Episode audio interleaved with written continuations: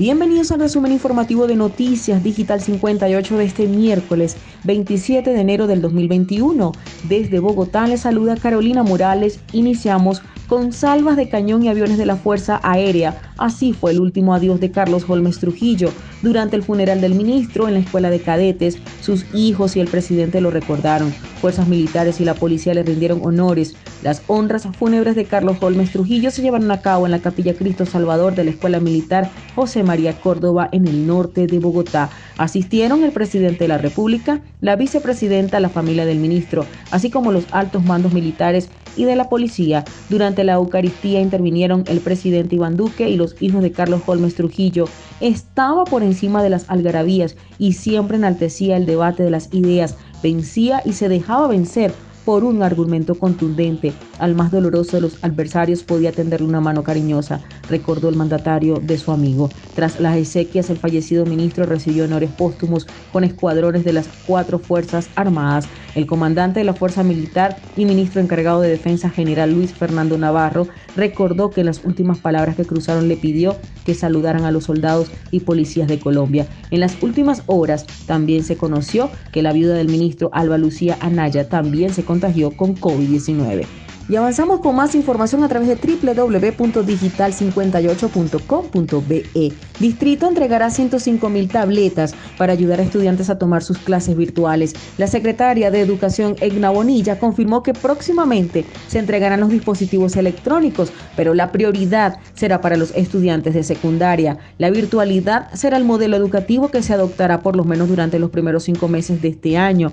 Sin embargo, la preocupación es porque el contagio no cede en muchos lugares del país y se llegó la hora del regreso al colegio. La secretaria también explicó cómo se realizará la entrega de las 105 mil tabletas digitales para que niños puedan a través de ellas recibir sus clases y sus ideas para mejorar la conectividad en la ciudad. Bogotá inició su calendario escolar bajo la modalidad no presencial. La modalidad no presencial es distinta a la modalidad virtual. No todas las clases y no todos los mecanismos son virtuales. Nosotros tenemos radio, televisión, virtualidad y entregas de guías físicas. Eso de todas maneras no nos hace desconocer una gran problemática y es la necesidad de la virtualidad, de la conectividad que deben tener los niños, las niñas y sobre todo los jóvenes. Nosotros en Bogotá, con los recursos limitados que se tienen, hemos logrado que en el plan de desarrollo que el Consejo se discutió, vamos a llegar a 100.000 jóvenes particularmente de los 100 colegios más pobres de la ciudad y que adicionalmente aquellos que tienen mayor dificultad,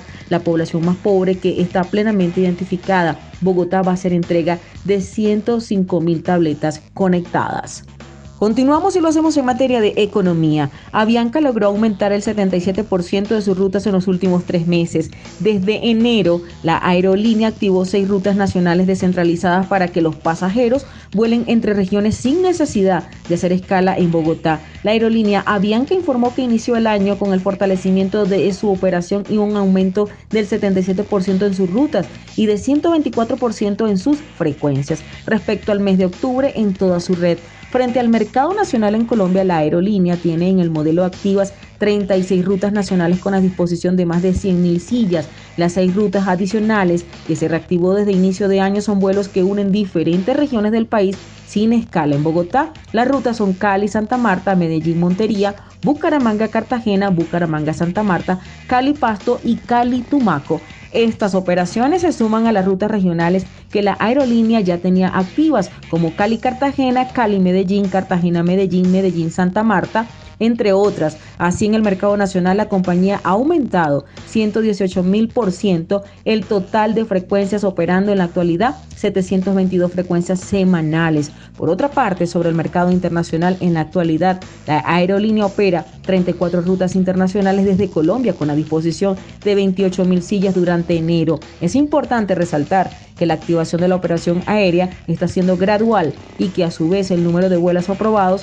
por las autoridades es limitado. Por lo tanto, la disponibilidad de sillas depende de la capacidad autorizada. Y cerramos en materia de COVID. Desarrollan un móvil especial para llevar vacunas y pruebas PCR COVID a cualquier rincón del país. El vehículo cuenta con ultracongeladores que funcionan con paneles solares capaces de mantener en óptimas condiciones las vacunas.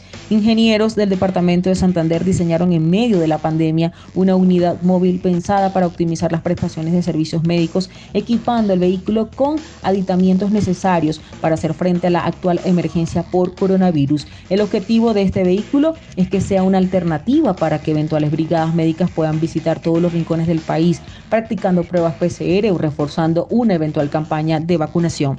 De acuerdo con Andrés Mantilla, director del ICP, este es un complemento del laboratorio de biología molecular que alcanza un nivel de bioseguridad de segunda categoría, destacando que además de ser usado para la toma de pruebas PCR, está dotado de refrigeradores especiales, pensando para la utilización en momentos en el que el país comienza su temporada de inmunización.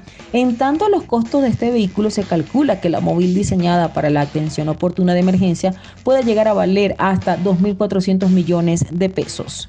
Y de esta manera finalizamos con las informaciones. Recuerda lavarte las manos y evitar la propagación del COVID-19, reportó Carolina Morales con el CNP 16000. Para Noticias Digital 58, periodismo web de verdad, síguenos a través de Instagram Digital Piso 58. Que pasen todos una excelente noche.